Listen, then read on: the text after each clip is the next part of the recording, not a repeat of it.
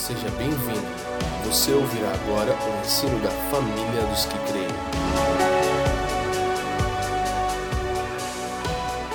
identificando os ídolos do coração. Há uma briga no nosso coração pelo primeiro lugar. Nós constantemente temos essa luta de quem reina na nossa vida. Em determinados momentos a gente faz uma oração como essa que oramos agora e achamos que é o suficiente, entregamos a nossa vida e, e, e todos os nossos planos ao Senhor. Mas a verdade é que na prática do dia a dia isso nem sempre é assim, não é verdade? Ou é só na minha vida? Não, né?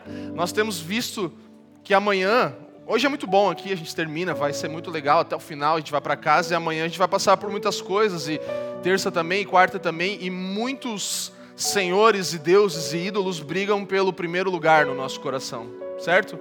A gente vive isso constantemente. É, não é à toa que nós temos esse primeiro mandamento, que é o resumo de todos eles, amar o Senhor sobre todas as coisas, né? Esse é o mandamento que em Deuteronômio nós encontramos que o Senhor dá a ordem a Israel: ouve, ó Israel, o Senhor teu Deus será o teu único Deus, e a Ele amarás com todo o teu coração, toda a tua alma e todo o teu entendimento. Então, esse mandamento de amar o Senhor, ele não é uma opção, ele é um mandamento. Colocar o Senhor sempre em primeiro lugar na nossa vida é um mandamento. Isso não acontece de uma vez por todas. Sim, numa decisão nós somos transportados de um reino para o outro, mas a cada dia precisamos colocar sempre o Senhor em primeiro lugar nas nossas vidas.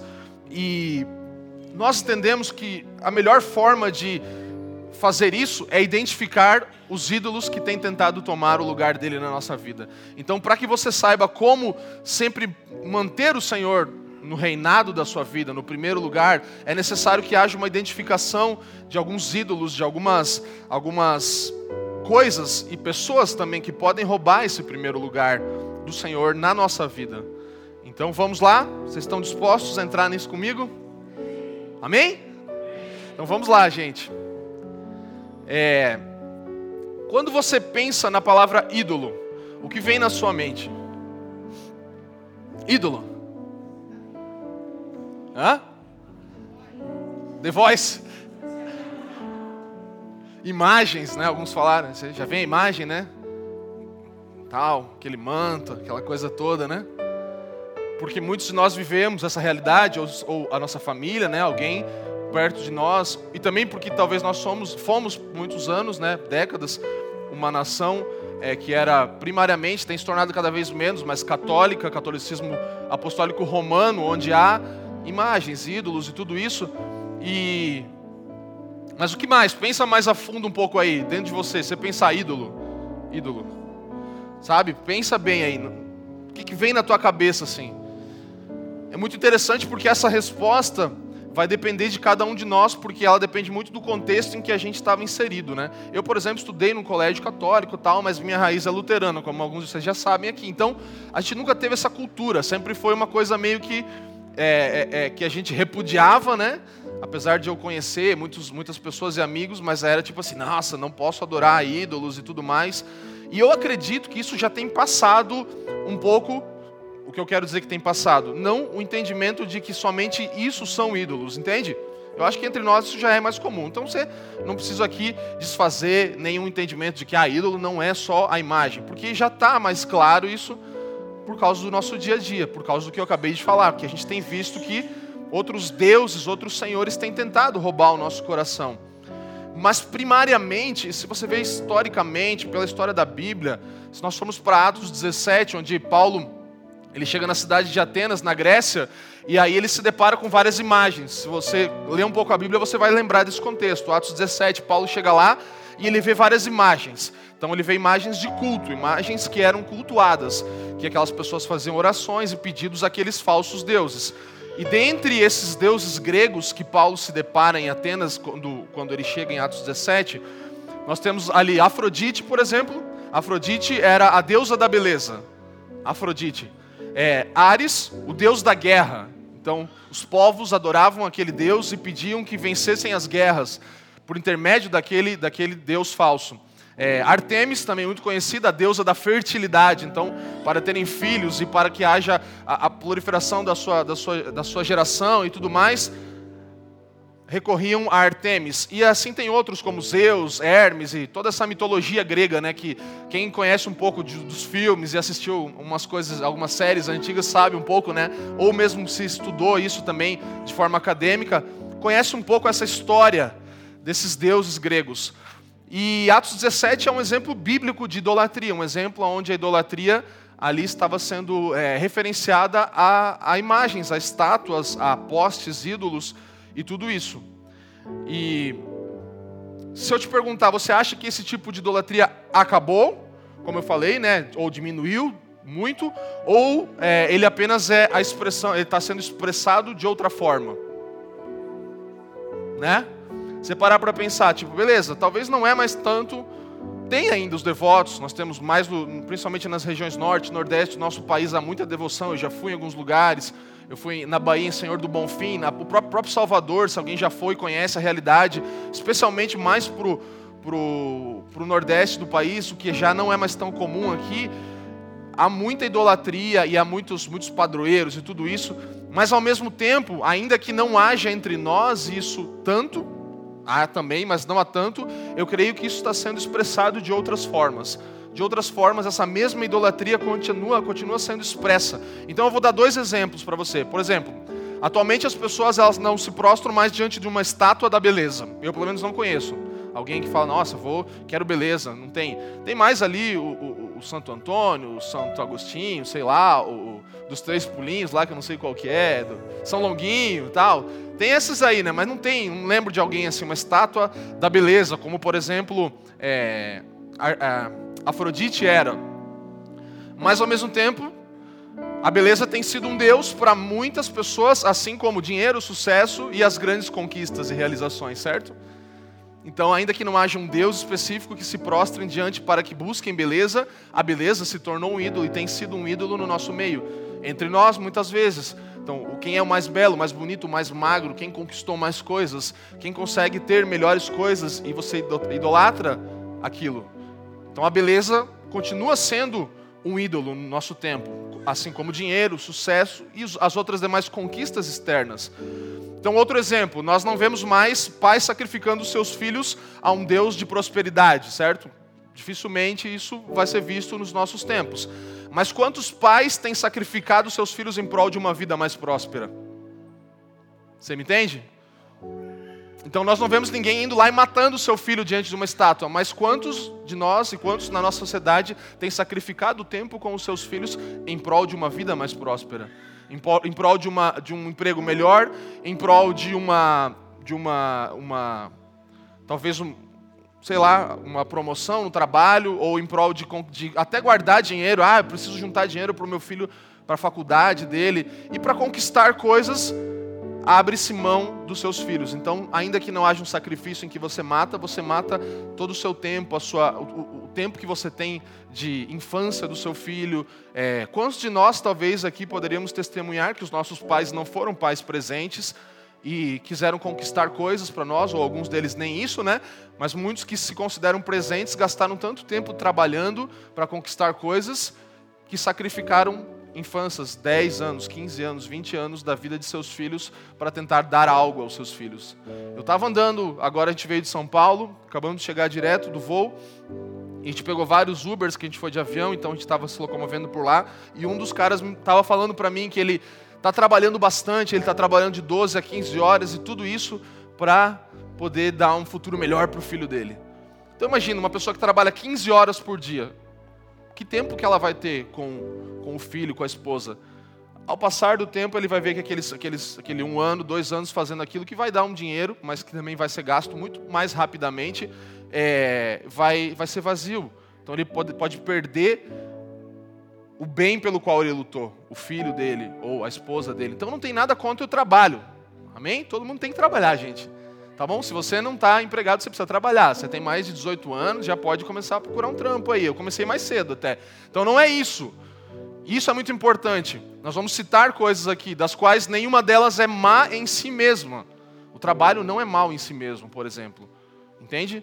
Mas a idolatria a ele se torna um mal. É um sacrifício. Você sacrifica a vida de pessoas ao seu redor, ainda que não está mais como antigamente se fazia para sacrificar uma criança alguém diante de um, um daqueles ídolos. Então a idolatria ela está mais viva do que nunca. Concordamos nisso, certo? Porém, hoje ela não é realizada meramente nos templos religiosos. Antigamente ela era tinha lugares específicos. Hoje a idolatria se ampliou. Ela está sendo realizada nos shoppings, nos salões de beleza, nos escritórios, nas academias e até na frente de um celular.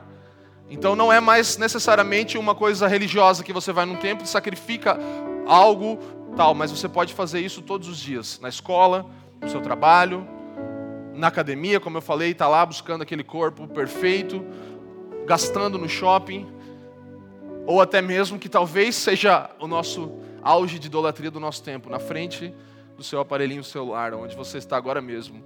A idolatria tem se manifestado muito mais nisso. Então você vê que aquilo que antes era necessário você ir até um lugar para fazer de forma religiosa, hoje se tornou parte do nosso dia a dia. E nós vamos ver como, nós vamos tratar sobre isso como, mas precisa haver um alerta no nosso coração. Eu creio que meu objetivo, e eu creio que é do coração do Senhor, é que esse entendimento de que um, um, um ídolo está mais perto da gente do que a gente imagina, entende? Está mais próximo e está sendo cultuado muitas vezes por nós que nos consideramos pessoas que adoram a um só Deus, que adoram ao Senhor com canções, como fizemos agora há pouco, e isso também é muito bom mas que, na verdade, pouco disso se aplica no dia a dia da nossa vida. Então a gente posta muita coisa bonita, faz muita coisa legal, mas os ídolos do coração, muitas vezes só nós conhecemos. Então você vê um devoto de um Deus, você sabe, ele usa uma pulseirinha, ele usa um negocinho aqui e tal, mas os ídolos do meu e do teu coração, eles não são vistos externamente. A gente não está usando um adesivo no carro, só o da família, o da família está liberado, pode usar, tá? Aqui não é idolatria. A gente não está idolatrando, é só mesmo que a gente achou bonito. Mas não, sabe, você não mostra isso externamente tanto. Por isso se, se, se chama um ídolo do coração, por isso nós estamos falando de algo interior, mais do que algo externo. Algo muitas vezes mascarado. Ah, mas eu só quero dar um bom futuro para minha família. Que mal há nisso? Não há nenhum mal nisso. Ah, mas eu só quero ser alguém com saúde. Temos o Dr. Felipe, deu uma palestra, daqui a pouco vai ter de novo. Todo mundo precisa estar. Não é idolatria ao corpo, é cuidado com o corpo. Tudo isso é muito bom.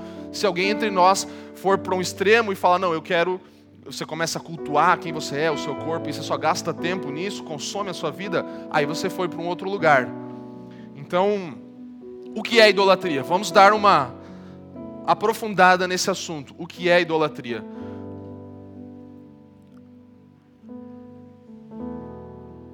Vocês estão felizes, gente? É? Então vamos lá. Foco aqui.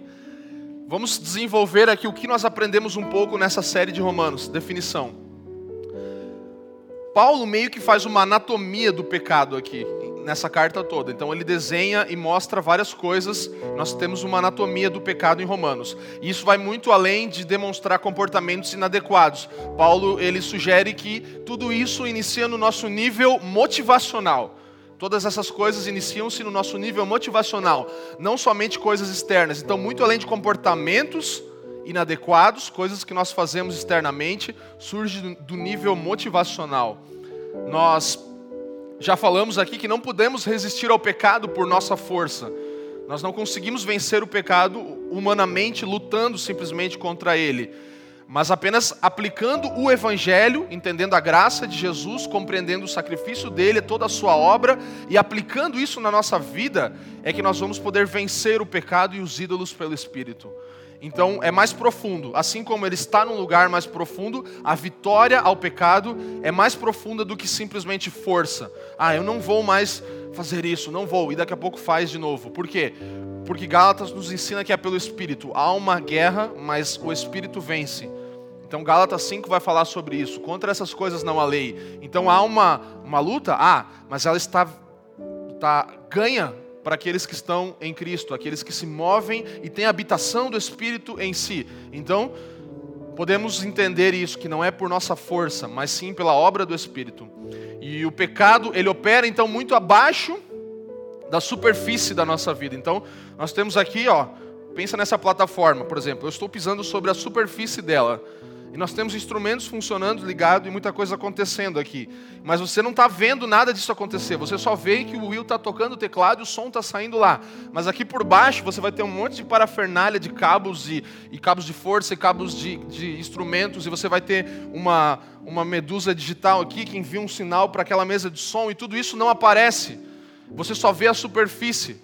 Você só vê que eu estou pisando sobre um lugar e você vê que tem música e som sendo emitido nesse, nesse ambiente mas nós não conseguimos ver o como isso acontece.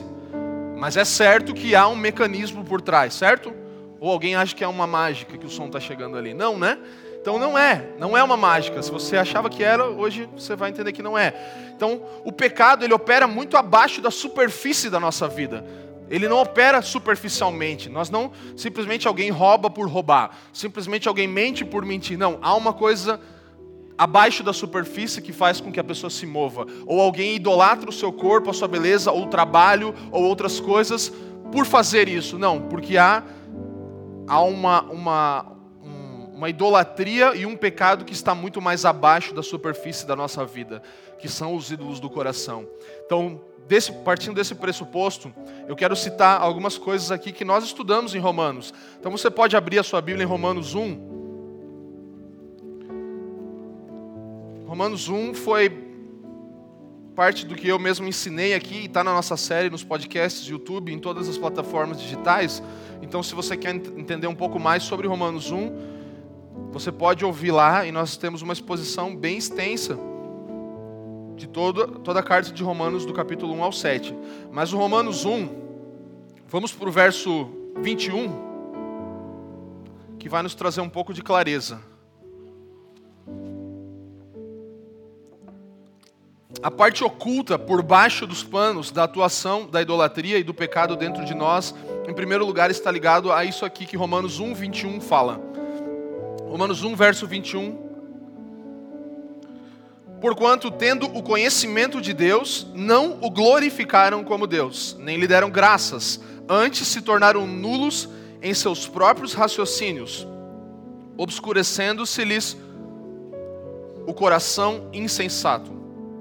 Então, a primeira coisa, relutamos em glorificar a Deus. Primeira coisa, relutamos em dar-lhe glória devida ao seu nome e tiramos ele do centro das nossas vidas. Essa é a primeira base para todo tipo de idolatria. O lugar que lhe é devido já não está mais com ele. Então nós tiramos Deus do centro das nossas vidas, aonde ele supostamente deveria estar para sempre, e relutamos em dar glória a Deus. É o que o texto está falando. Então, tendo todo o conhecimento de Deus, ou seja, conhecendo a Deus, e aqui nós falamos nessa, nesse capítulo que ninguém tem essa desculpa, porque até na natureza a glória de Deus é manifesta e todos nós nascemos com o ímpeto de adorar o nosso Criador. Então Paulo ele fala sobre isso no capítulo 1, que todos nós temos uma, por menor que seja uma revelação de quem Deus é, mas muitos de nós especialmente quem não está nessa sala, porque se você está aqui de alguma forma você respondeu a isso. Então, muitas das pessoas que estão lá fora hoje, agora, nesse momento, tendo algum conhecimento de Deus, o suprimiram, apagaram, extinguiram isso dentro de si e relutam contra isso diariamente, de reconhecer que há um Deus a quem devem dar glória. Isso acontece no coração do homem, é o que Paulo fala aqui. Se você quer entender melhor isso, volte para lá que a gente falou exaustivamente sobre isso. Então relutamos em glorificar a Deus e tiramos ele do centro, o lugar que é devido a ele. Vamos para o versículo 25. O Leandro fala que eu falo muito rápido, mas eu tenho muita coisa para falar, então preste atenção, tá bom? Porque é bastante coisa e a gente quer ser pontual porque não dá para voltar nisso. Tem muita coisa para ensinar da Bíblia. Então 25 fala assim, ó: "Pois eles mudaram a verdade de Deus em mentira." adorando e servindo a criatura em lugar do Criador, o qual é bendito eternamente. Então o que acontece aqui? É uma, há uma troca, né? Escolheram adorar a criatura ao invés do Criador. Então nós escolhemos coisas criadas para serem os nossos deuses, os nossos ídolos. É o que Romanos 1, 25, a segunda parte fala. Servindo ou adorando a criatura em lugar do Criador. Então nós baseamos a nossa vida toda em um falso sistema de crenças, como já falamos aqui, que tem um ídolo no centro. Há um ídolo no centro da nossa vida sempre. Lembra que nós citamos aqui, Leandro falou, acho que até nesse domingo, se eu não me engano, mas no outro também, que todo mundo adora algo. Então não há uma opção, ah, mas eu não adoro nenhum ídolo, eu não tenho nada na minha vida. Não, todos adoramos alguma coisa. O centro da nossa vida, o lugar de honra do nosso coração, sempre está ocupado por alguém ou por alguma coisa. Todo mundo adora algo. Nós podemos escolher o objeto da nossa adoração. E o que acontece para a abertura dos ídolos atuarem em nós e reinarem no nosso coração é que nós relutamos e escolhemos coisas criadas para serem nossos deuses. O início do versículo 25 fala assim, ó: Mudaram a verdade de Deus em mentira, adorando e servindo a criatura.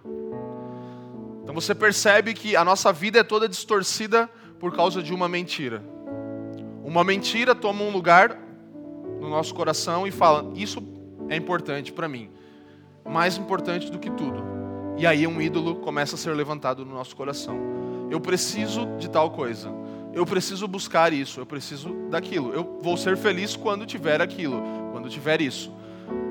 Você me entende? Isso é uma mentira, porque você a sua felicidade, o que você precisa não depende de uma coisa a não ser de Deus e somente dele. Tudo que nós precisamos ter de Deus está em Cristo. A gente canta isso. Salmo 23 fala o quê? O Senhor é meu pastor e nada me faltará. A versão judaica ensina o quê? O Senhor é meu pastor e eu não preciso de mais nada. Essa é a versão original desse texto. Então não é o Senhor é meu pastor e ele vai me dar tudo o que eu quero. Não. O Senhor é meu pastor e eu não preciso de mais nada. Se eu tenho meu Senhor, eu não preciso de mais nada.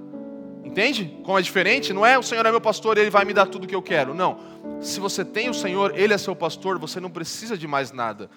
Ele vai te dar, claro, todas as coisas que você necessita, mas ele não é alguém para o qual você vai pedir tudo o que você quer, porque agora ele é teu pastor e ele vai te dar tudo o que você quer. Não, o Senhor é meu pastor, eu não preciso de mais nada, ele é tudo o que nós precisamos. Se temos a Ele, não temos carência de nada. Não nos falta afirmação, não nos falta dinheiro, não nos falta família boa, saudável, não nos falta tempo, porque nós temos o nosso Senhor, Ele é a prioridade, Ele está em primeiro lugar. O primeiro mandamento está sendo cumprido. Eu amo o Senhor sobre todas as coisas. Então a nossa vida se distorce por causa de uma mentira. Nós baseamos tudo nesse falso sistema de crença que tem um ídolo no centro. Quarta coisa, todos temos um Senhor na nossa vida. Isso está claro. Nós servimos aquilo pelo qual decidimos viver. Nós decidimos viver por alguma coisa, por uma carreira, por uma família, por um casamento, por uma vida com Deus, por um bom trabalho, pelo que você sonha, você corre atrás, você faz algo. Mais uma vez, eu vou ficar falando isso, as coisas em si não são um problema. Não são um problema em si mesmas. Nós vamos deixar isso cada vez mais claro aqui. Mas o problema é elas estarem no, errado, no lugar errado, não no devido lugar, que são secundárias, terciárias e assim por diante. Elas nunca estão no lugar do Senhor. Então você serve aquilo para o qual você decide viver. Se você decide viver a sua vida para Deus, você vai servir a Ele. Todas as nossas escolhas são feitas a partir daquele a quem nos oferecemos. Nós vimos isso em Romanos 6. Eu vou ler rapidinho para vocês aqui, ou se você quiser ir até lá, ou só anotar. 6,16 fala assim, ó. 6,16 Não sabeis que daquele a quem vos ofereceis como servos para a obediência, desse mesmo a quem obedeceis sois servos, seja do pecado para a morte ou obediência para a justiça. Não sabeis que daquele a quem vos ofereceis, ou seja, aquele para quem você se oferece, você vai fazer todas as escolhas a partir daquilo. Então todo ser humano mantém um pacto de serviço com o Senhor. Então você serve alguém. Todos adoram algo. E por meio desse Senhor é que você vai oferecer o seu corpo, ou seja, toda a sua vida. Aqui a continuação do texto fala. Vamos ler juntos. 16 novamente. Não sabeis que daquele a quem vos ofereceis como servos pela obediência, desse mesmo a quem obedeceis sois servos, seja do pecado para a morte ou da obediência para a justiça. Mas graças a Deus, porque outrora, escravos do pecado, contudo viestes a obedecer de coração a forma de doutrina a que fostes entregues. E uma vez libertados do pecado, fostes feitos servos da justiça. Ou seja, há uma troca. Você não é mais servo do pecado, servo da justiça. Falamos bastante. 19. Falo como homem por causa da fraqueza da vossa carne. Assim como oferecestes os vossos membros para a escravidão da impureza e da maldade, para a maldade, assim oferecei agora os vossos membros para servirem à justiça para a santificação. Amém? Então, assim como você oferecia a sua vida por inteiro ao pecado, e quantos de nós não fizemos isso por muitos anos da nossa vida, certo? Nos oferecemos de alguma forma ao pecado, agora temos a oportunidade, e não só a oportunidade, mas o sentido lógico disso é que nós oferecemos agora a nossa vida por completo ao Senhor. Esse é o desafio de quebrarmos e destronarmos todo o ídolo do nosso coração, para que só haja um no trono do nosso coração. Porque há uma troca, nós vamos deixar de servir e oferecer os nossos corpos em serviço a outros deuses, senão o nosso Senhor. Como falei aqui, o quinto, somente a aplicação do Evangelho vai nos livrar desse pecado. Então, só pela graça de Deus, né? Romanos 6,14. Porque o pecado não terá domínio sobre vós, pois não estáis debaixo da lei e sim da graça. O pecado não terá mais domínio sobre vós. Então, somente a aplicação do Evangelho, como estudamos aqui nas últimas semanas, vai nos livrar do domínio do pecado através da graça de Deus. A graça é esse caminho que nos livra do pecado, o que Ele fez por nós. Justiça que nós não merecíamos, mas recebemos mesmo assim. Livres do juízo que merecíamos. A Sua misericórdia e a Sua graça nos alcançaram. Tim Keller fala assim, ó. Um ídolo é qualquer coisa que você procura para dar a você aquilo que apenas Deus pode te dar. Isso é um resumo. Um ídolo é qualquer coisa que você procura dar a você que apenas Deus pode te dar. Então, todo tipo de atalho para conquistar alguma coisa que você sabe que viria de Deus, você já pode considerar um ídolo na sua vida. Tudo aquilo que você faz para encontrar aquilo que você sabe que só Deus pode dar para você, você já identifica como um ídolo. Então a minha oração é que nessa noite a gente possa aqui, ó, eu posso olhar para você e você não olha com cara feia para mim, achando que eu estou apontando alguma coisa para você, mas que comece a vir uma nuvenzinha na sua cabeça e você pensa, opa, talvez remotamente isso na minha vida seja um ídolo. Talvez isso não esteja bem no lugar certo. Então isso vai ser bom. Se nós sairmos daqui identificando ídolos do nosso coração e não deixando que eles reinem mais dentro de nós. Você quer isso? Vocês estão assustados? Não, né? Tá tudo bem? Tá? Então vamos lá. A idolatria no contexto de Gênesis 3.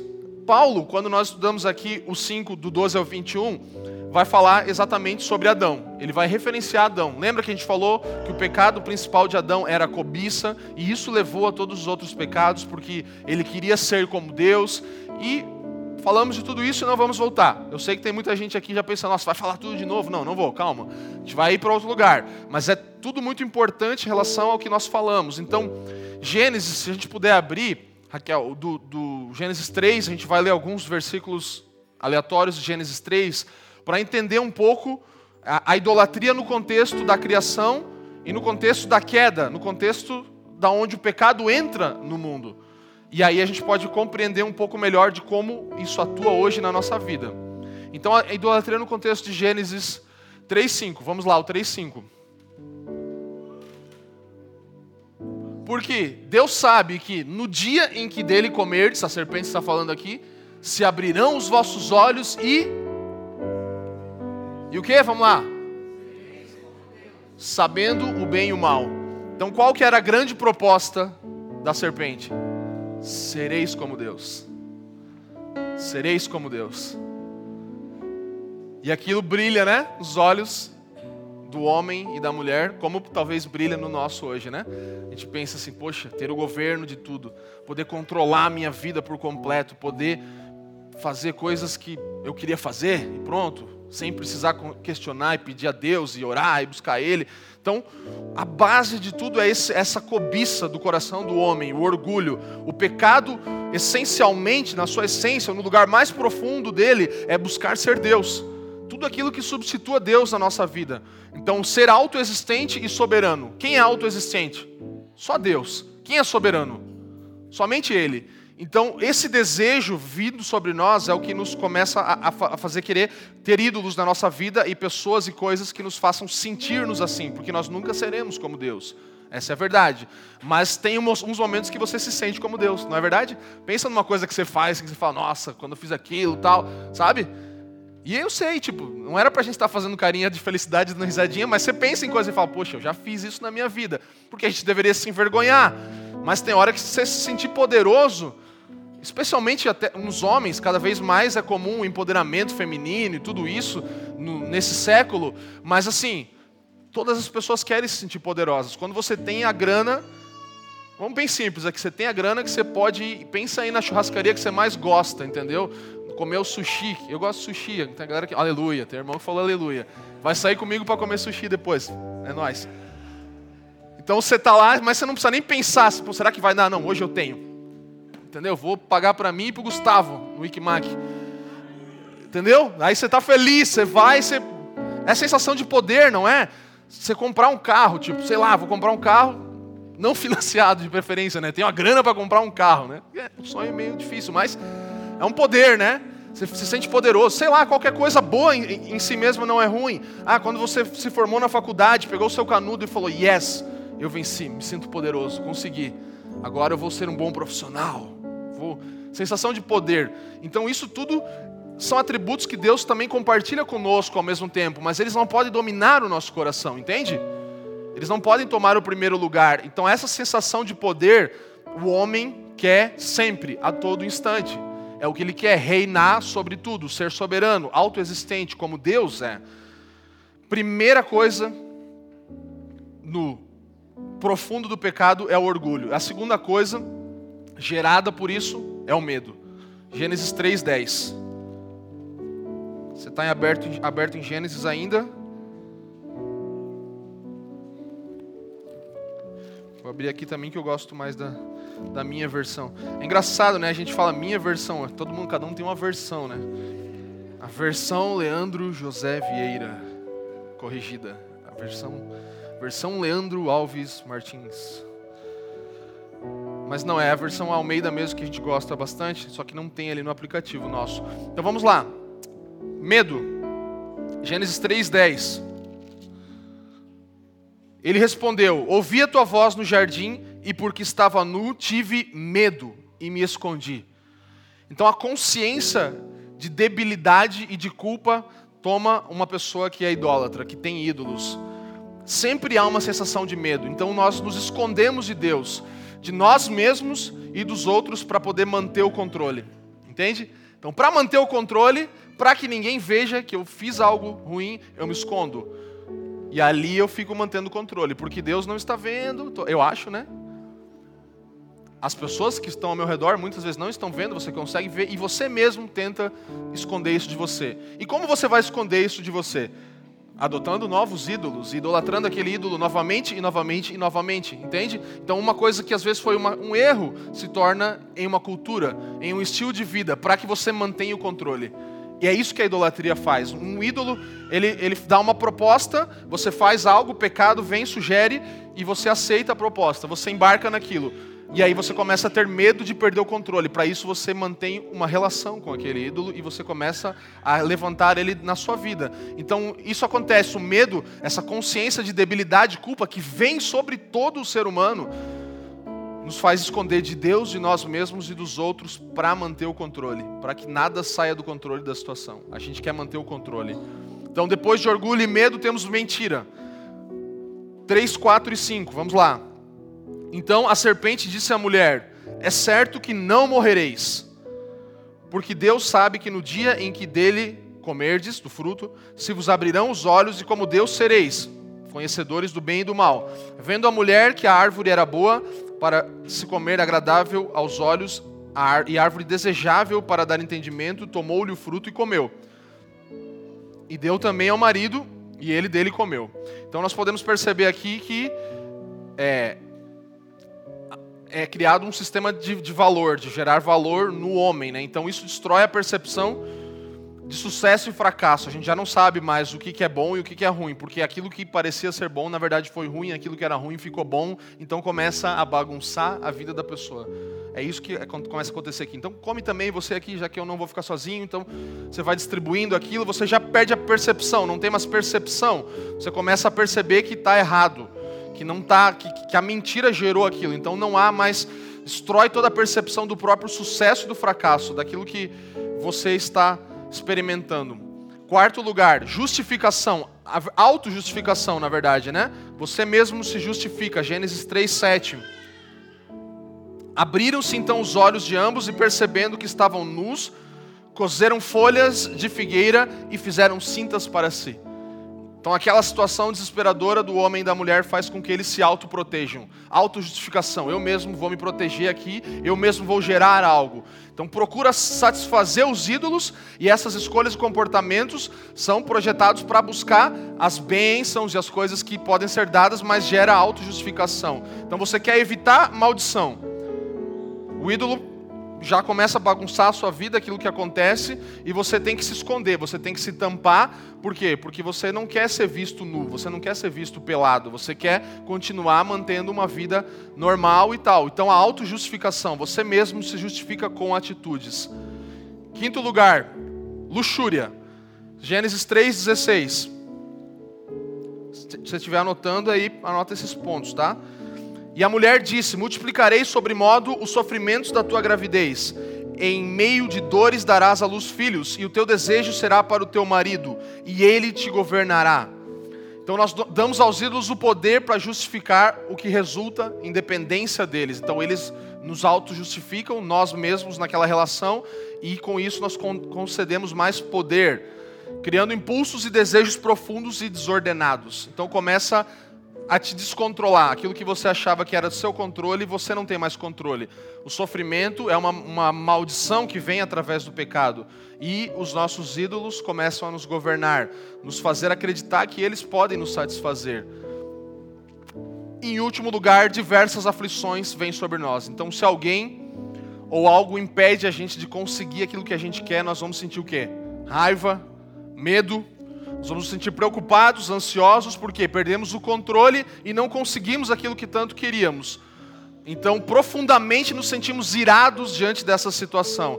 E se nós falhamos com aqueles ídolos, nos sentimos desesperados e culpados, como aconteceu aqui com Adão e Eva. E mesmo que nós façamos o que é certo, em relação aos nossos ídolos, o vazio e o tédio vão vir sobre nós e nós vamos querer fazer de novo aquilo e de novo. Então nós nunca vamos conseguir agradar os ídolos do nosso coração. Eles são totalmente insaciáveis. Nós vamos continuar fazendo de novo e de novo e vamos sentir vazio e tédio e vamos nos sentir preocupados e vamos nos sentir afligidos e vamos repetir a dose cada vez mais e cada vez mais. Então, nesse momento, talvez você já esteja identificando alguma coisa aí no seu coração e percebendo mas eu quero, de forma não exaustiva, porque essa lista aqui nunca vai se exaurir, ela nunca vai terminar, de ídolos na nossa vida, mas eu quero citar e tentar identificar alguns dos nossos ídolos com algumas coisas práticas aqui. Então, basicamente, ídolos são mentiras da nossa vida. Mentiras que prometem algo que vão nos dar, mas nunca nos dão. Então, mentiras da vida com base nos ídolos. Preste atenção, por favor. É uma lista de umas 20 coisas aqui, mas eu vou tentar ler elas de forma rápida e que você preste atenção. E talvez você identifique algum ídolo no seu coração agora. Vamos lá. A minha vida só tem sentido ou só tem valor se eu tiver poder ou influência sobre os outros. Idolatria de poder. A minha vida só tem sentido ou só tem poder, valor, se eu for amado e respeitado por alguém. Idolatria de aprovação. A minha vida só tem sentido se eu tiver determinada experiência prazerosa, ou uma qualidade de vida em particular, se eu conquistar esse prazer ou essa coisa na minha vida. Então é a idolatria do conforto. Você só tem felicidade se você tem tal coisa. Minha vida só tem valor ou sentido se eu tiver um tipo específico de aparência ou imagem corporal. Idolatria de imagem. Só se eu tiver o cabelo daquele jeito, aí eu vou ser feliz. Não, quando eu conseguir fazer uma cirurgia que vai tirar esse negocinho aqui do meu nariz, aí eu vou olhar para o espelho, eu vou, entende? Minha vida só vai ter sentido ou valor se eu puder ter domínio sobre a minha vida na área tal. Se eu conseguir controlar as minhas finanças, eu vou ser feliz. Idolatria de controle. As pessoas, a minha vida só vai ser feliz e vai ter sentido se as pessoas dependerem ou necessitarem de mim. Se alguém necessitar de mim, minha vida tem sentido. Idolatria de ajuda. Eu quero ser o ajudador. A minha vida só vai ter sentido se houver alguém para me proteger e me manter a salvo. Idolatria de dependência. A minha vida só tem sentido se eu for completamente livre de quaisquer obrigações ou responsabilidades em relação a cuidar de alguém. Idolatria de independência. Eu não quero cuidar de ninguém, eu quero ser sozinho. A minha vida só vai ter sentido ou valor se eu for altamente produtivo, conseguir fazer muita coisa. Idolatria de trabalho. A minha vida só vai ter valor se eu estiver sendo reconhecido por causa das minhas realizações, ou se eu for excelente na minha profissão. Idolatria de conquista. Minha vida só tem valor se eu tiver um certo nível de riqueza, liberdade financeira e bens materiais muito bons. Idolatria de materialismo. Minha vida só tem sentido se eu me comprometer com códigos morais da minha religião e participar das suas atividades. Idolatria de religião.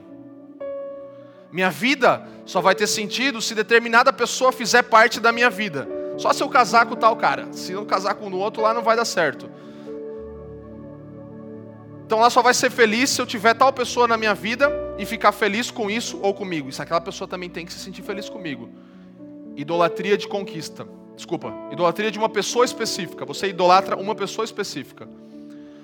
Eu só vou ser feliz completamente se eu me sentir totalmente independente da religião organizada e tiver uma moralidade própria. Idolatria de irreligião. A galera deu uma risadinha, né? A gente já tentou esse caminho, né? Ah, tá tudo errado, não vamos fazer culto domingo, não tá, vamos só, não tem mais dízimo, não tem mais. Não, nós idolatramos por um tempo a irreligião. Então a idolatria da religião é ruim e a idolatria da irreligião também é ruim. Não, eu sou igreja. Mas onde você congrega? Que congrega? Eu sou igreja. E religião? Mas você não ceia? Não. Eu vejo vídeos no YouTube. Entendeu? Não, mas e, e você não serve uma igreja local? Não, não, não. Eu sou do corpo de Cristo. Como assim? Idolatria da irreligião. Vamos lá, mais umas 5, 6 aqui. Só vou ser feliz completamente se determinada pessoa fizer parte da minha vida. Já foi, desculpa. Se a minha raça e a minha cultura forem ascendentes e reconhecidas de alguma forma como superiores. I, I, é, idolatria racial ou cultural. Só se a minha descendência e quem eu sou e a minha raça for reconhecida como eu quero que seja. Idolatria racial ou cultural. Eu só vou ser feliz de verdade se determinado grupo social, profissional ou outro me aceitar. Só se eu fizer parte daquele grupinho. Idolatria de pertença, de pertencimento. Só vou ser feliz completamente se meus filhos ou os meus pais estiverem felizes também e felizes comigo. Idolatria da família. Você só é feliz se a outra pessoa é feliz. Essa aqui é meio pesada, né? Peguei do livro do Tim Keller, isso aí, ele que fala. Eu só vou ser feliz completamente se o meu príncipe encantado ou a minha princesa encantada estiver apaixonada por mim. Você é feliz? Eu também. Mas não é sempre assim, né? Então, porque depende muito desse negócio da. Depende também muito desse negócio do príncipe e da princesa que você está imaginando aí no teu coração, né? O solteirinho aí. Entendeu? Então, isso aí é idolatria de relacionamento. Eu quero aquela pessoa. Vamos lá. Eu só vou ser feliz completamente se eu estiver sofrendo ou com um problema. Só então me sentirei nobre, digno de amor ou capaz de lidar com a culpa. Idolatria de sofrimento. Isso aí tem gente, né, que acha que é bom, né? Eu só vou ser feliz completamente se a minha causa política, social ou partidária estiver fazendo progressos e crescendo em influência ou poder idolatria de ideologia. Então você vê, né? Tem muita coisa que é idolatria que você não para para pensar. Então essas coisas não são ruins em si mesmas, como já falamos, mas elas podem se tornar ídolos se a nossa felicidade completa depende delas. Experiências ruins fazem com que a gente coloque ídolos no nosso coração. Tem nos, elas tentam nos fazer encontrar ídolos. Então, se você tem alguma experiência ruim ou negativa em alguma dessas áreas, provavelmente você vai querer superar elas. E aí provavelmente você vai começar a colocar um ídolo nesse lugar, porque você vai idolatrar aquilo. Então tem muito a ver com o nosso contexto, tem muito a ver com o que vivemos e com o que o nosso homem caído experimentou. Então queremos poder, queremos conquista, queremos é, sofrimento, sei lá, todas essas coisas que falamos. Então, se você se sentir com raiva, com medo, preocupado ou com ódio de si mesmo em alguma situação, você vai se perguntar e você vai parar para analisar a sua vida. E aí você vai questionar se há alguma coisa tão importante como essas que nós falamos, importantes demais para você. Há alguma coisa dessas coisas que falamos ou outras que, que você está dizendo para você mesmo: eu preciso ter, eu preciso conquistar. Por isso, até que eu não tenha isso, até que eu consiga conquistar, eu vou me sentir com raiva, porque eu estou sendo impedido de conquistar aquilo que eu quero. Eu vou me sentir com medo ou preocupado, porque eu estou sendo ameaçado, está me faltando algo, eu me sinto ameaçado. Então, até que eu tenha aquilo, eu não vou ser feliz e não vou ser livre do medo e da preocupação. Ou então você vai ficar tão para baixo porque você perdeu alguma coisa ou fracassou em algo em alguma dessas áreas. Isso já identifica um ídolo do seu coração. Então, coisas com que você tem medo, raiva, preocupação, ódio, vão identificar facilmente ídolos do seu e do meu coração. Coisas com que você alteram quem você é, mudam o seu estado natural e seu estado de nova criatura em Deus. Pare para pensar, coisas que te tiram do sério, que são coisas que parecem ser necessidades, mas não são. São coisas que parecem ser preocupações e medos e, e, e coisas que te provocam, mas na verdade não são. Às vezes a gente vai para o lado do, ah, mas isso é uma questão de temperamento, né? É o Enneagrama. Meu Enneagrama, eu sou um, tipo um, eu sou oito, entendeu? Você já viu do Enneagrama aí? É legal, é muito bom. A Jaque um dia vai pregar sobre o Enneagrama, que a Jaque ela é evangelista do Enneagrama. Enneagrama é o novo é o novo do Tim LaHaye lá, que era os temperamentos transformados, só que evoluído. Então você consegue saber o tipo tal, e, e tem umas coisas bem interessantes, porque é bem psicológico, faz te entender um pouco melhor. Só que mais ou menos você tem que cuidar também que você pode entrar no lugar de querer identificar todo mundo, igual isso aqui, né? Você ouviu o que eu falei tudo aqui, daí você já pensou em alguém e tal, mas você mesmo então tudo isso é muito bom, mas precisa para a gente se autoanalisar e mudar a nossa vida. E claro, ajudar no pastoreio de alguém, tudo isso. Mas às vezes a gente tenta escapar por essa tangente da questão do temperamento. Ah, mas eu sou assim, eu sou impaciente. Eu não tenho tanta paciência. Ou questões psicológicas. Não, mas isso é um problema meu psicológico tal. Que são, na verdade, questões de idolatria. Resumidamente, então, você olha e fala, pode ser, tem questões, tem situações, mas a maioria delas são questões de idolatria do nosso coração. Por exemplo, vamos lá, o perfeccionismo é na verdade o que? A veneração da perfeição. Ah, mas eu sou perfeccionista. Tem um tipo lá do Enneagrama que é o perfeccionista. Mas o excesso do, da, de querer tudo perfeito é, na verdade, você venerar a perfeição, você não suportar que essa xícara está assim, ela tem que estar assim, e você não conseguir prestar atenção em tudo que eu estou falando, porque minha camisa está meio aqui assim virada, ou porque eu estou com um negocinho. Entende? Então, a vida sua é atrapalhada por causa disso. Então, pode ser belo, né? O perfe... a, coisa... a perfeição, o perfeccionismo, na verdade, é a veneração da perfeição. Um workaholic, por exemplo, alguém que é fissurado no trabalho. Workaholic. Na verdade, o que é? Veneração do ativismo, como falamos aqui. Ah, mas é bom, o cara é trabalhador. Não, na verdade, ele está venerando o ativismo.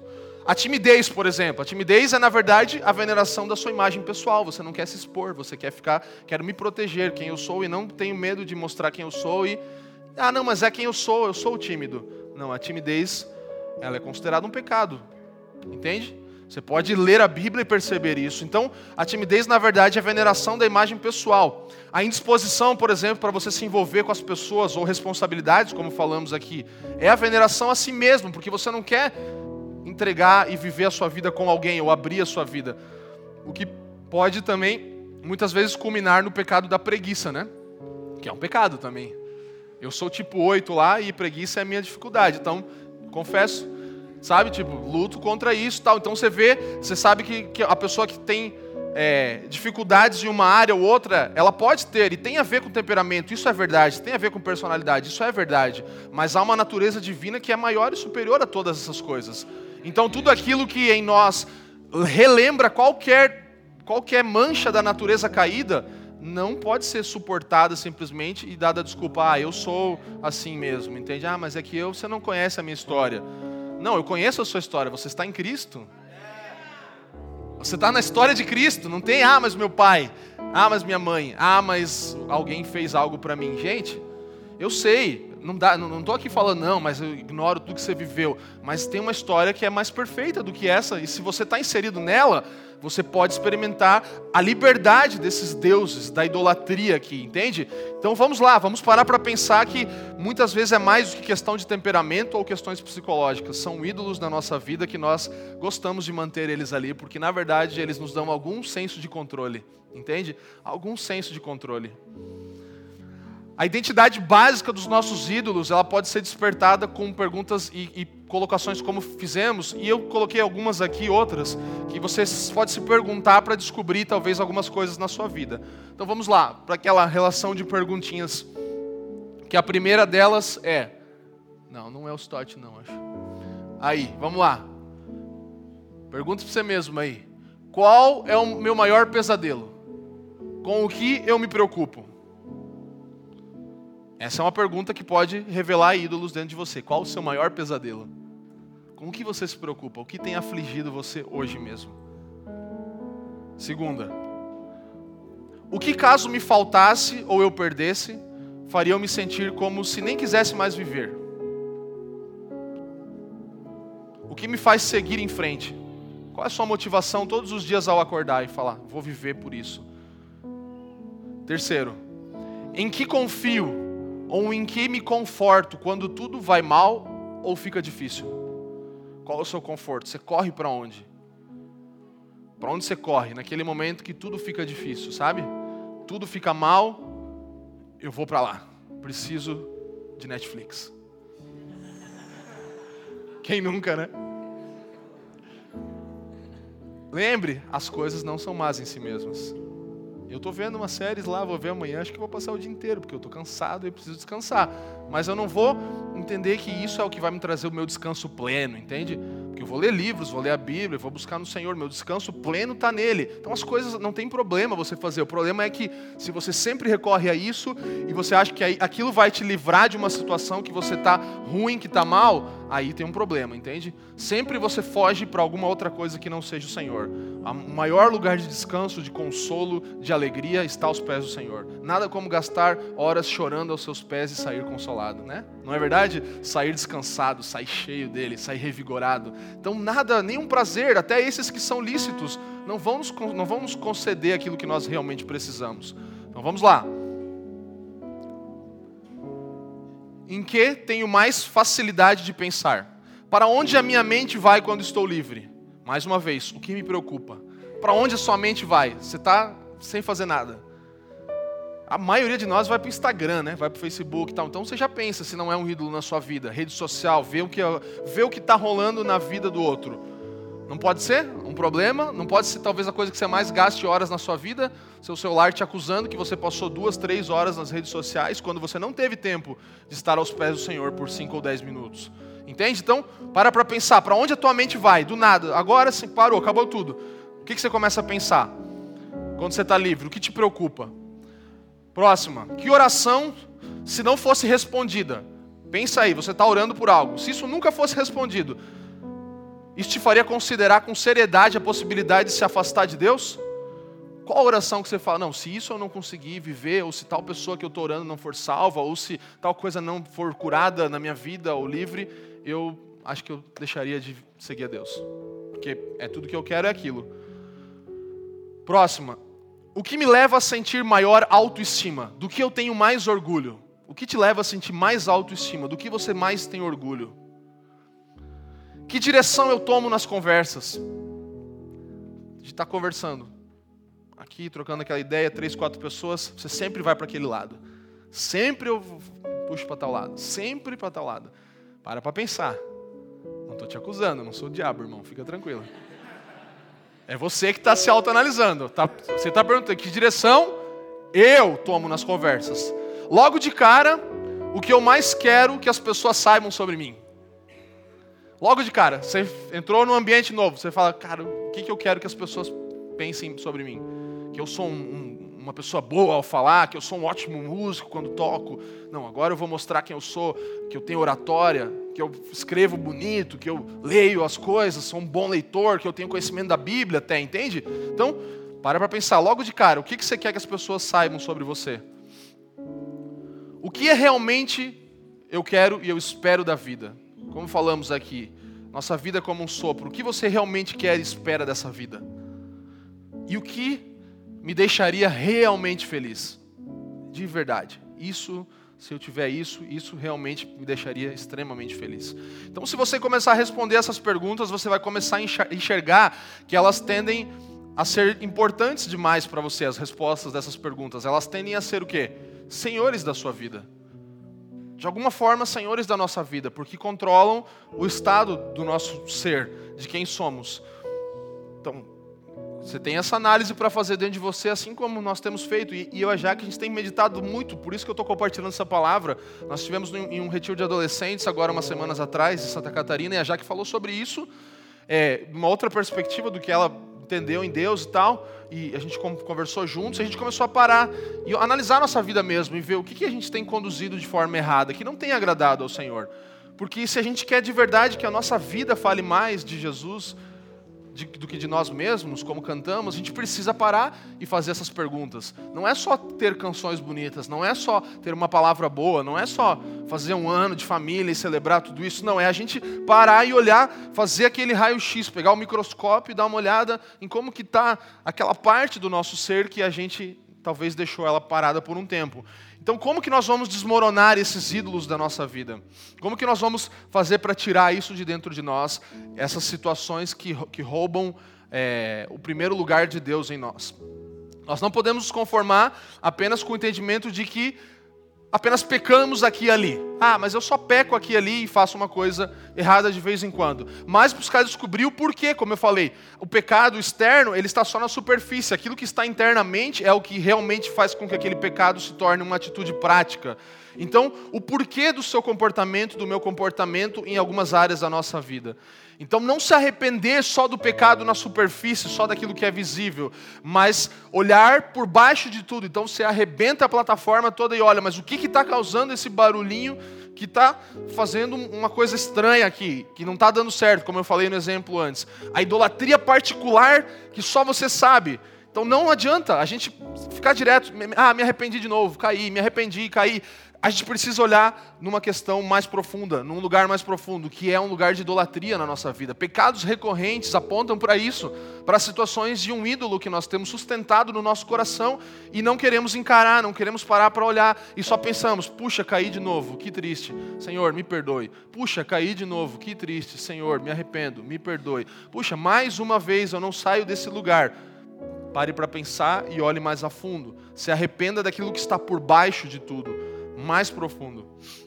Sabe, o fato de Deus nos amar como nós somos, não pode nunca nos anestesiar e fazer que a gente ignore essa idolatria no nosso coração. Ah, mas Deus me ama como eu sou. Sim, mas você não pode ignorar que Ele está querendo transformar ele, você, a, a imagem e semelhança do Filho dele.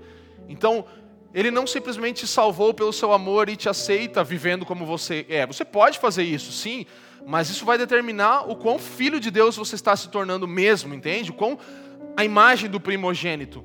Então não, não adianta se esconder atrás disso e continuar buscando a sua felicidade em outras coisas.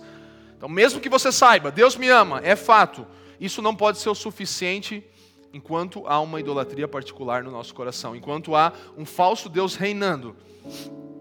Só a aplicação do evangelho pode dizer isso a nós, pode afirmar isso em nós. Meu problema é que eu estou buscando minha felicidade em alguma coisa além de Cristo. É o que o Evangelho afirma. Lembra que a gente falou? Meios de nos salvarmos, sermos moralmente corretos, religiosamente corretos, tudo isso que já falamos na série aqui. Então, meu problema é que eu estou buscando alguma outra coisa além de Cristo para me fazer feliz. Esse é o problema da idolatria. Esse é o verdadeiro pecado por trás dos sentimentos e atitudes que nós temos, dos pensamentos que nos afligem, porque temos buscado em outras coisas. Eu escrevi algumas coisas aqui, quero ler para vocês. A única forma de desmantelar ou derrubar todos os ídolos é pelo arrependimento, por termos rejeitado a graça e a aceitação gratuitas de Cristo por nós, como já falamos aqui na série de Romanos. Todo ídolo é o centro de algum sistema de justificação por obras. Então, vai contra tudo que aprendemos sobre a justificação baseada na fé e pela fé somente. É um tipo de justificação por algum tipo de obra. Eu vou me autovalorizar e me colocar em um lugar por, aquilo que eu tenho ou faço.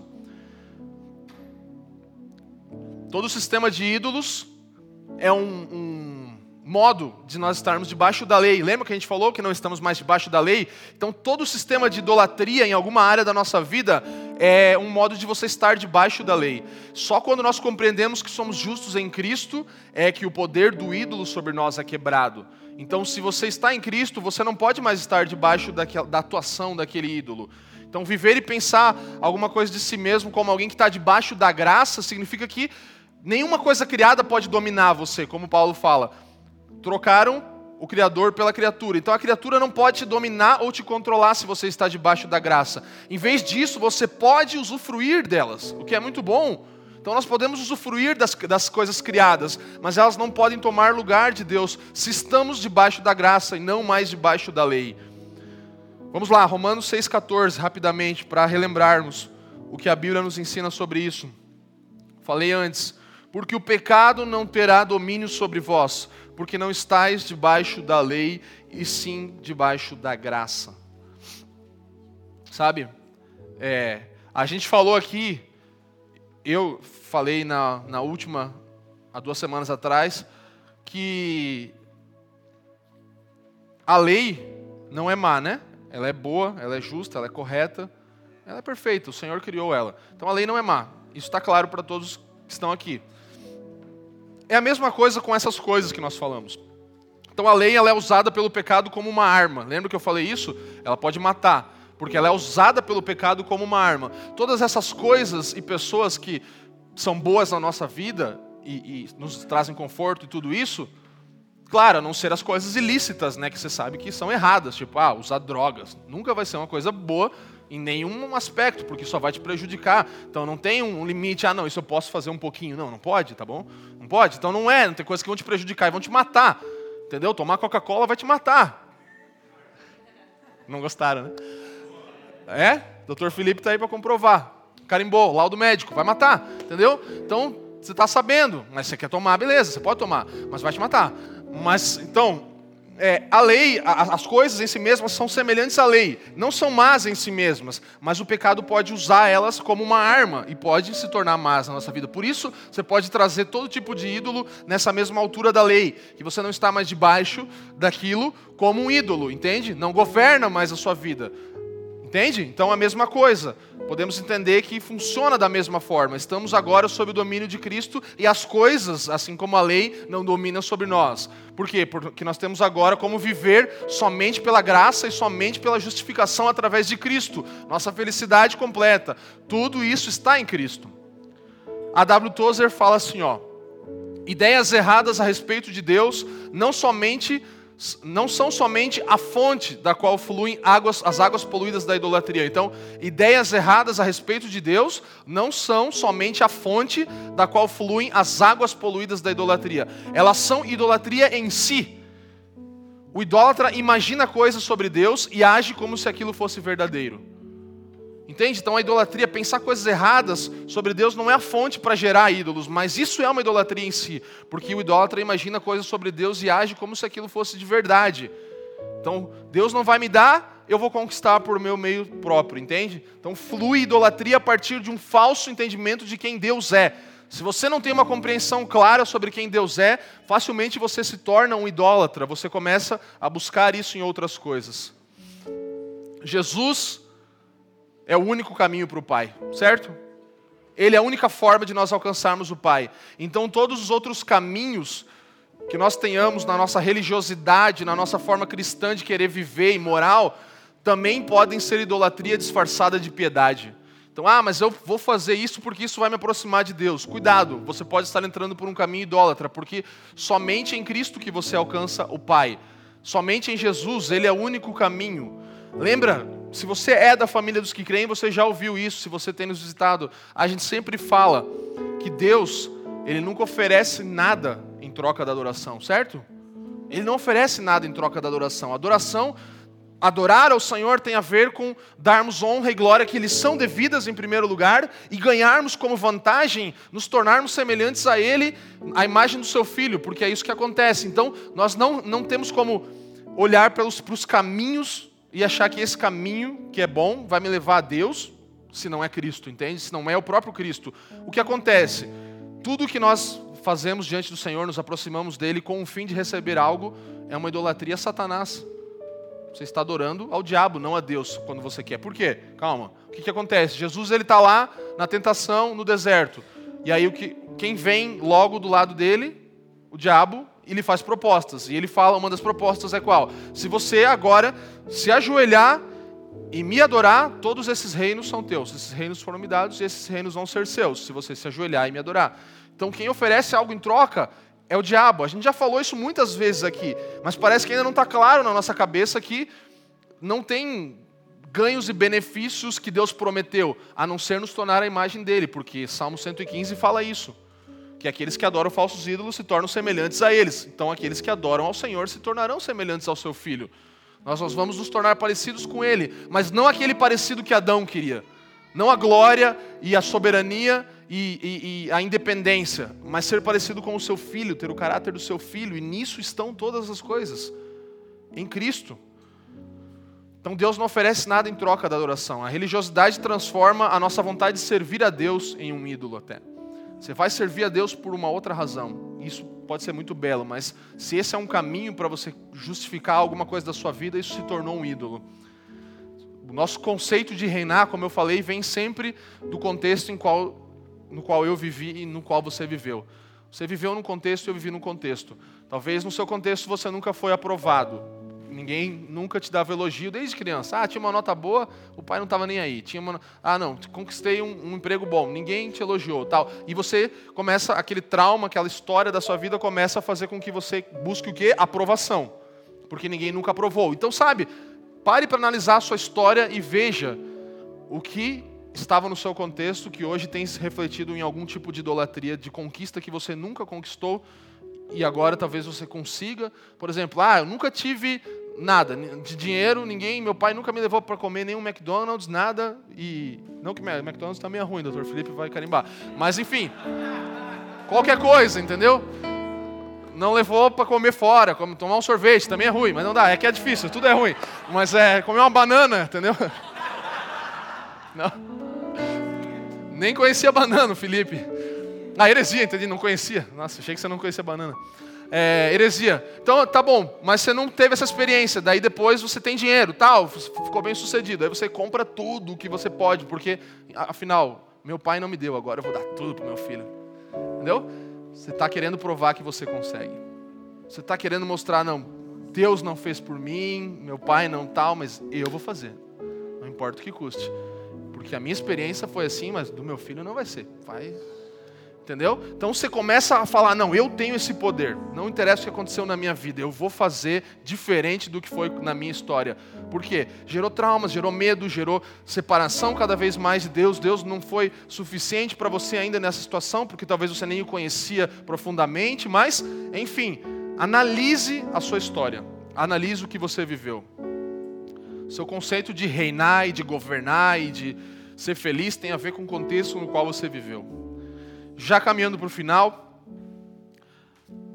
é, alguma forma de desmascarar esses ídolos. Então, já entendemos o que são, o que podem ser ídolos na nossa vida e tudo aquilo que exaltamos, coisas e pessoas que exaltamos nas nossas vidas a um lugar maior do que lhe é devido, de mais honra e, e, e maior do que lhe é devido. E o que você o que você diz a Deus quando você está idolatrando algo ou alguém. Então isso desmascara. Diante do Senhor não há como nos escondermos, ainda que a gente tente usar umas folhinhas para se tampar, não vai dar certo. Ele nos vê por completo. Então o que você está falando para Deus quando você fala, Deus, eu, eu tenho uma outra coisa aqui que está competindo com você? Literalmente, eu vou falar isso aqui, mas talvez você pense, não, eu nunca falei isso para Deus. Sim, você já falou isso para Deus. Todos nós já falamos para Deus. Então nós falamos para Deus uma coisa mais ou menos parecida com essa. Ah, é bom ter você, Deus. Que legal. Eu amo ter você. Ter você na minha vida é muito importante. Você me salvou, você me redimiu e que bom. Mas tem uma outra coisinha que eu também gosto. Aquilo que você pensa, aquilo que você identifica como seu ídolo. E talvez eu até queira mais aquilo do que a Deus. Então, se eu não tiver aquilo, aquela coisa que eu quero, ainda que Deus seja muito legal, vir na família é top, adoração, palavra é muito bom, vou no de casa em casa, faço tudo o que eu tenho que fazer, mas eu não consigo viver sem mais uma coisa. Tem mais uma coisa que eu preciso. Então, na verdade, você está dialogando ali com Deus, nessa relação, Deus e o ídolo, e aí você está falando para Deus: Deus, na verdade, ainda que seja bom, não me basta ter só você. Só você não é suficiente para mim é muito legal, é muito bom, é top, mas não é suficiente para mim. É o que você afirma para Deus. Então, na verdade, mais profundamente ainda você fala assim: eu só estou servindo a Deus na verdade porque eu quero aquela coisa. Entende? Isso vai ficando cada vez mais profundo, cada vez mais profundo e mais escuro e mais feio, né? Vai ficando feio. E eu nunca falei isso para Deus, talvez você já falou. Eu já falei. Em algum momento da minha vida eu já coloquei coisas e pessoas em lugar indevido. Então, na verdade, eu só estou servindo a Deus por causa daquela coisa. Na verdade, Deus não é tanto a razão da minha vida, mas sim aquilo que eu quero, aquela coisa que eu quero conquistar. E se eu não tiver aquilo, talvez eu até deixe a Deus. Talvez eu não. Não faz muito sentido. Sabe, essa história se repete, a gente já viu isso acontecer. E, e, talvez muitos de nós estejamos em um lugar assim, que a gente esteja desanimado a um ponto extremo que a gente já pensou em se matar, entendeu? Talvez você já tenha pensado nisso, você já chegou num momento que você fala: Não, eu não, não dá para mim mais. Isso é o quê? Isso é dizer: Deus, você não me basta, vou acabar com a minha vida, eu vou fugir, vou parar, vou largar tudo, vou me separar do meu marido, da minha esposa, vou largar esse emprego porque não dá mais, vou para algum outro lugar, vou fugir, vou para qualquer lugar, porque você está confessando para Deus: Deus, você não me basta. Se eu não tiver as minhas contas pagas, se eu não tiver, isso tem que ter, é normal, a gente precisa, eu sei, nada disso é bom. Mas todas essas situações que nos afligem vêm para revelar os ídolos do nosso coração. Deus ele permite que situações aconteçam na minha e na sua vida para parar a gente frear mesmo e falar: poxa, se eu estou vivendo infeliz por causa de uma coisinha assim, é porque tem alguma coisa errada na minha vida. Tem alguma coisa que não está sendo suficiente o Senhor e tudo que Ele conquistou. Por isso que eu, eu, a, Joy me pediu antes qual livro que eu recomendaria sobre essa palavra. Eu não vou falar sobre um livro de idolatria. Eu nem, nem li o Deuses Falsos do Tim Keller, que é um livro muito bom, você pode ler, mas o conhecimento do santo do A.W. Tozer foi um livro que mudou a minha vida, porque eu comecei a ver mais quem Deus era de um jeito que Cara, eu falei, como assim eu vou reclamar que eu não consegui pagar um negócio, um boleto que eu não tenho, que não vou sair hoje para o lugar que eu quero, ou porque, sei lá, deu um problema no meu carro, acabou a bateria, fiquei na rua. Meu Deus, cara, olha quem é Deus, para para analisar. Então, se você não conhece a Deus, tudo vai ser problema, tudo vai ser insuficiente. Pare para conhecer o Deus que você serve. Pare para avaliar o poder, a soberania e quem Ele é. Por isso eu amei esse livro, trouxe para mim uma percepção tão ampla de quem Deus é, em todos os seus atributos e Cara, eu simplesmente olhando para isso, para um Deus tão grande, tão poderoso, cheio de glória e honra e, e, que faz as coisas de uma forma tão perfeita, que criou tudo, que, que sabe de cada coisa que vai acontecer, cada fio de cabelo nosso, como que eu vou chegar para Ele e falar: Deus, não é justo, eu não consegui pagar meu aluguel, não tem, Deus, não sei o que, sabe? Tipo, parece uma formiguinha ali insignificante que tipo assim, não tem nem Deus nem olha, tipo Deus olha, claro, ele vê, mas diante de Deus e da grandeza dele, aquilo se torna tão insignificante que ele fala: Cara, eu posso fazer qualquer coisa, um estalar de dedos que resolve essa situação. Então, toda vez que nós não conhecemos quem Deus de fato é, os nossos problemas começam a tornar uma perspectiva muito grande. Então, o olhar de Deus, ele é maior, ele vê de cima, ele vê as coisas plenas, perfeitas, no seu estado como devem ser, não como estão sendo agora. Ele vê todas as coisas restauradas e plenas. E se eu e você servimos a esse Deus, é assim que nós vamos enxergar as coisas. Nós não vamos enxergar elas incompletas e não do jeito que nós queremos que elas estejam, mas nós vamos enxergar elas plenas, perfeitas, como Deus vai deixar todas as coisas restauradas. Então, se o seu corpo não é como você deseja, vai ser glorificado um dia, a gente vai ficar todo mundo bonito, vai ser legal. Entende? Não precisa se preocupar tanto com isso. Se você não tem a roupa que você tanto quer, o tênis legal que você está procurando comprar e está fazendo de tudo, deixando de ofertar, dar o seu dízimo para comprar o tênis que você quer, o celular, eu quero o iPhone e tal, não sei o quê. Entende?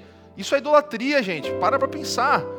Você está querendo conquistar com o seu braço aquilo que você acha que Deus nunca vai te dar. Entende? Você está querendo falar, Deus, eu quero isso e eu vou fazer o que. Porque eu sei que você não vai me dar, porque para você não faz sentido. Se não, se não é bom para Deus, por que vai ser bom para você? Se Ele não valoriza aquilo, por que você tem que valorizar tanto? Entende? Então eu estou sendo bem prático aqui, porque eu tenho olhado para dentro da minha vida. E a idolatria, ela é isso. é irracional. Na verdade, ela não tem razão. Ela é cruel e ela é ingrata. Irracional, cruel e ingrata. É isso que, é, que a idolatria é. Ela tem um, um, tipo de pensamento que não tem razão. Por quê? Porque Deus sempre será superior. Ela é cruel, porque ela faz tudo isso com a gente, nos prende, nos aprisiona e sempre vai ser a partir de um coração ingrato. O meu chamado para nós nessa noite é que nós possamos nos arrepender do pecado que está embaixo, que está mais profundo, do que de todas as outras atitudes pecaminosas simplesmente, sabe? Então, como, como que a gente vai se livrar disso? É olhar para essas coisas e levá-las tão a sério, mais a sério do que simplesmente o pecado no qual elas, elas resultam. Entende? Então, arrependa-se do pecado que está mais abaixo, mais profundo, que realmente é a motivação disso tudo. O objeto idolatrado não é mal em si mesmo, gente. Eu não estou falando, já falei, repito de novo mas se torna uma arma, se torna muitas vezes porque quer um lugar na nossa vida que não lhe é digno.